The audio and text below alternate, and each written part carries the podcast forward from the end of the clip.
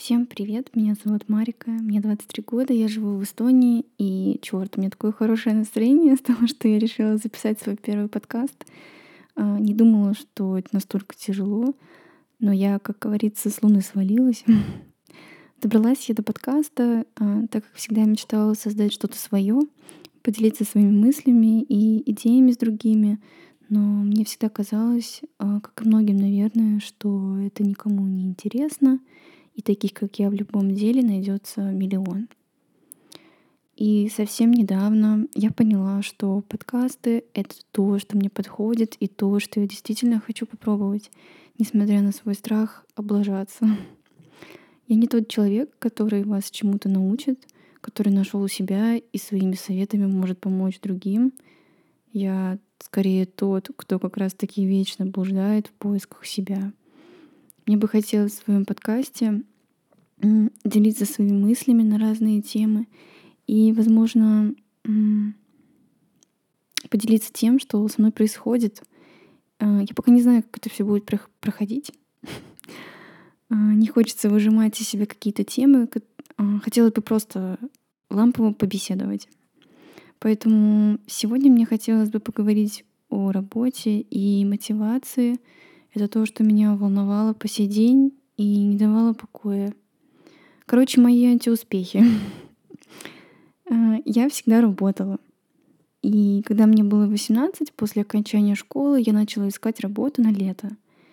А, да, я окончила школу в 18, так как я живу в Эстонии, и у нас неудачников здесь... Ой, 18 классов, хотела сказать. 12 классов. А, так вот, первая моя работа была в Хесбургере. Я из маленького городка в Эстонии, из Колхаярви. У нас вообще практически невозможно найти нормальную работу. Но о какой нормальной работе может идти речь, когда тебе 18, и ты живешь в Кохлоярве? Так вот, тем летом мы просто ходили с друзьями по городу и спрашивали, «Э, не нужна ли вам Марика на работу. В итоге меня взяли в Хесбургер, и я проработала там пол лета. Никто из моих друзей тем летом не искал больше работу. Э, не знаю, откуда у меня была такая мотивация. Наверное, потому что я очень хотела денег. Это была очень тяжелая работа. Я работала по 10, 11, 12 часов в день, готовила на кухне, обслуживала клиентов, э, убирала весь зал. Мои коллеги относились ко мне не очень хорошо. Я была единственная школьница, на которой можно было, грубо говоря, ездить. Но ничего, тем не менее, все было очень круто. Мне нравилась эта работа. Я просто знала, что я там не навсегда. И просто получу свои деньги и свалю. И я тогда получила около 600 евро за, пол, за полтора месяца. Кстати, тем летом я также работала на работе своих родителей, помогала маме. А, у них с папой свой бизнес, они тоже заплатили мне какую-то сумму. Незначительную, конечно, там 100 с чем-то, наверное, евро. Вот, в общем, это были мои первые деньги, и я их с полной уверенностью потратила на шмотки. Но это было очень классное ощущение вообще в целом иметь свои деньги. Затем я переехала в Таллин, и я пошла на работу в Зару. Э, там я проработала почти два года. У меня появилось много подруг, я выучила эстонский язык так, что смогла почти свободно на нем разговаривать. Да, кстати, у меня нет высшего образования — я училась на филолога русского языка, но не окончила. Еще когда я работала в Заре, меня мучил вопрос, чего я хочу от жизни. И, конечно же, я точно знала, что не хочу работать в Заре, да и вообще любой сфере обслуживания. А кто хочет, да? Но что делать для этого, я не знала. В нашей стране все усложняется тем, что надо знать эстонский. Ты не можешь просто претендовать на что-то нормальное без знания языка. Это очень усложняет жизнь на самом деле. И после того, как я ушла с Зары, я нашла работу на русском языке, но работу, которую я ненавижу по сей день. Это техподдержка Apple по телефону. Это адский, адский, никому не нахрен не нужный труд. Мы поддерживали клиентов из России.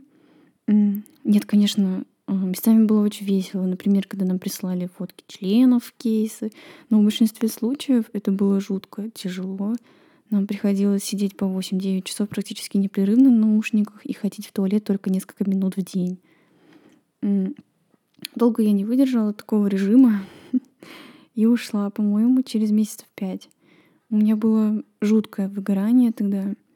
А, я вообще перестала видеть смысл в жизни, из меня выжили все эмоции. Я тогда даже улыбаться с трудом могла. А, мне было очень страшно с того, что многие там работали годами и будто бы уже смирились. Они ходили радостные на обед, обсуждали работу. Я этого никак не могла понять. Мне казалось, все это рабство, и я могу больше, и хочу больше. И вот э, э, если вы сейчас в такой, такой же ситуации, как я была тогда, не бойтесь уходить. Я знаю, многие не имеют возможности уйти с работы. Оплата квартиры, кредиты, вот это все, но я верю, что можно найти возможность всегда. Я тогда ушла практически в никуда. Я никогда не боялась делать разных резких движений в своей жизни. И, как правило, жизнь подкидывала мне что-то новое. Тогда, когда я ушла с поддержки, я наткнулась на сайт Upwork. Я получила там предложение о работе в Таллине, но оно было еще не подтверждено. А я уже сообщила на работе, что ухожу. Я тогда точно знала, что уйду, несмотря ни на что. Буду искать что-то, но главное не остаться там. Для меня это была прямо дикая деградация. Э, далее началась моя работа на Upwork. К сожалению или счастью, она не продлилась долго. Немного могу рассказать про свой опыт. Я работала ассистентом начальника. У него была своя фирма, и ему нужен был кто-то, кто разгрузит его. У меня был доступ к его почте. Я выполняла какие-то повседневные задачи. А, также в мои обязанности входило, например, поиск квартиры для нового сотрудника из другой страны или регистрация нашей фирмы на различных выставках, где мы показывали свой товар. Я работала на трех языках также и подготавливала счета для бухгалтерии, заполняла гигантские таблицы в Excel, искала новых клиентов. Все было бы ничего, работа вообще не пыльная. Но Upwork жрал у меня куча денег. Они берут комиссию 10% вроде, насколько я помню. И к тому же начальник оказался достаточно скользким типом. Он хотел контролировать каждый мой шаг. Мне не хватало денег, которые он платил, и я устроилась еще на подработку. Он был недоволен тем, что я работаю еще где-то, но повышать зарплату он не стал. Э, и в один день он просто не сообщив мне, э, сократил часы работы со мной до пары часов в неделю. Э, после такого я очень сильно офигела и расторгала с ним контракт. Затем наступил период, когда я практически не работала.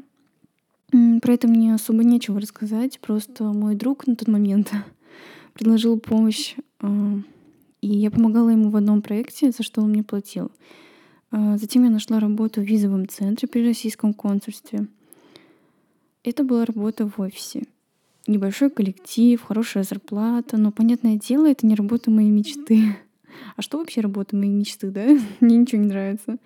Тем не менее, мне очень даже нравилась эта работа. И первые полгода я ходила прям с удовольствием. У меня было много мотивации, я надеялась, что меня переведут в бэк-офис. А, там нужно было работать с документами и практически не контактировать с клиентами. ну, можно было. Но меня, видимо, было удобно оставить на фронт офисе, где нужно было общаться с клиентами, проверять документы, делать отчеты. Мне приходилось говорить на трех языках, работа была 3000. Мне, в принципе, нравился коллектив. Мы много угорали, ездили на корпоративы.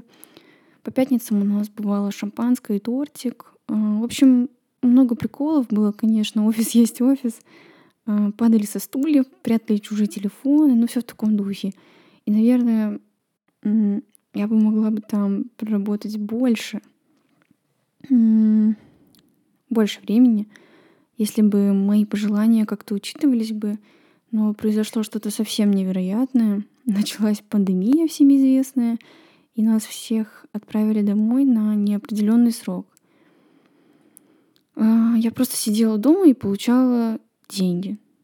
Не знаю, как в России, но у нас в Эстонии обязаны были платить людям деньги или сократить, что нифига не выгоднее. Меня сократили с работы только в конце августа, когда, видимо, уже поняли, что границы откроют не скоро. Мне выплатили 3000 евро — я могу, например, встать на биржу по безработице, и мне будут выплачивать еще три месяца 70% от зарплаты, потом еще 40% от зарплаты. Ну, если не найду, конечно, что-то лучше. Но суть не в этом. Э, я не работаю уже полгода, и мой МЧ... Ладно, будем по-нормальному разговаривать. Мой парень предоставил мне такую возможность, за что я ему очень благодарна. Э, я всю жизнь переживаю за то, что я не могу найти себя и делать своей жизни. Раньше у меня никогда не было выбора. Многие меня поймут в этом. Работать просто приходится, чтобы жить. И работа это, конечно, хорошо, но когда ты занимаешься нелюбимым делом, работаешь ради работы, жизнь как будто проходит мимо тебя. И нет сил ни на, ни на что свое. У меня не было шанса а, понять, что я хочу, пока я работала каждый день. Вне работы мне хотелось просто отдохнуть. Мне не хватало силы времени а, ни на что. Ну, то есть а, максимально это приготовить покушать и позаниматься спортом иногда. Я ходила на йогу, заставляла себя, чтобы вообще хоть что-то почувствовать. Рутина затягивала и было очень тревожно, потому что время шло, а я трачу его не на то, что надо. И даже выбора не стояло работа или любимое дело. Поэтому, как только у меня появилось свободное время, э, я стала его посвящать себе. И сейчас я безумно рада тому, что пробую разные штуки. За это время я прошла курс на курсере по бренд-менеджменту. И, кстати, насчет курсеры, они предлагают тысячу всяких курсов в различных областях на любой вкус. У них также есть, насколько я знаю, даже онлайн-университеты. Так что если хотите изучить что-то новое для себя, то это отличная возможность, если знаете английский язык, конечно. Они за все свои платные курсы дают сертификат об окончании, которым вы можете поделиться, например, в LinkedIn, как я, или в любой э, соцсети. Что еще я начала? Э, начала заниматься вплотную вязанием ковров. Да-да, даже один удалось продать в Канаду. Но я без, понят... Э, я без понятия, дошел ли он из-за пандемии, так как на почте произошла какая-то ошибка. Э, потом я придумала вязать сумки выставила на Etsy. Пока что никто не купил, конечно. Я отключила рекламу, а без нее достаточно нереально попасть на главную страницу. Также я решила писать э, статьи в свой блог. Там пока что очень мало всего, но в планах раскручивать его дальше. И чуть позже, наверное, я даже добавлю ссылку на него, если мне не будет стыдно. Я начала учить английский общалась с преподавателем, или как он просил его называть, коучем из Америки. Вообще, до всей этой пандемии мы планировали переехать э, в Нью-Йорк в мае. Не переехать, а просто слетать для начала, а потом уже переехать. Вот, английский для этого мне и нужен был. Я хотела поступить там в школу дизайна. Вообще, э, одежда — это мое слабое место — а, я обожаю все связанное с модой, мечтала создать свою коллекцию одежды, работать стилистом. А, я до сих пор об этом мечтаю. И это то, чем мне, наверное, хотелось бы заниматься больше всего. В Нью-Йорке все это казалось очень реальным. Если есть деньги, конечно. В Эстонии это невозможно. Здесь это совершенно не развито. Вот. Пандемия, конечно, очень много планов подорвала. Наступил кризис во всех планах. Нам, например, пришлось переехать на время к моим родителям. Мы живем сейчас все вместе в Кохлоярве в одном доме. Надеюсь, что в скором времени мы вернемся в Таллин. Но что мне нравится во всей этой пандемии и куче времени, что я чувствую, что у меня получается нащупать э, почву под ногами, что-то начинает проклевываться в жизни. Чувствую прилив мотивации, и я вообще не самый постоянный человек, я антипостоянный, максимально нестабильный. Я всегда завидовала белой завистью людям, которые знают, чего хотят от жизни, которые с детства уже знают, кем хотят стать. И я всегда окружала себя такими людьми. А, но я точно не из них. Я действую слепую, на ощупь, и мне самой интересно, куда это меня приведет. Ну, надеюсь, только не в тюрьму. Я, знаете, не, не имею права, наверное, что-то советовать, чему-то учить, да и нечему вообще. Хочу просто сказать, что жизнь такая классная штука, и вы никогда не узнаете, куда она вас может привести, если не наберете смелости и не повернете ее на 180 градусов. О, записывайте, пожалуйста. Ненавижу все эти нравоучения. А, что насчет меня? Я думаю, надо просто продолжать искать, пробовать, не сидеть на месте. Я все еще надеюсь, что мне удастся пожить в Нью-Йорке, что скоро кризису придет конец. Я уже чувствую, что что-то начинает налаживаться, стресс уходит, спокойствие приходит. И я планирую в своих подкастах затронуть разные темы о своей жизни, о поиске себя — и надеюсь делиться чем-то новым и интересным с вами. Я любитель порассуждать на разные темы, так что скоро обязательно будет новый подкаст. Всем пока.